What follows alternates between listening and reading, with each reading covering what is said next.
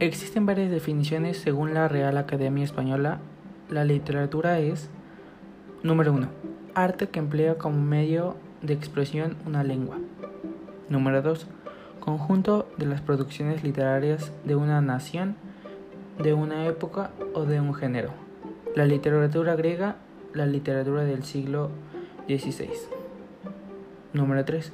Conjunto de obras que versan sobre un arte o una ciencia. Literatura médica, literatura jurídica. Número 4. Conjunto de conocimientos sobre literatura. Sabe mucha literatura. Número 5. La literatura es un arte.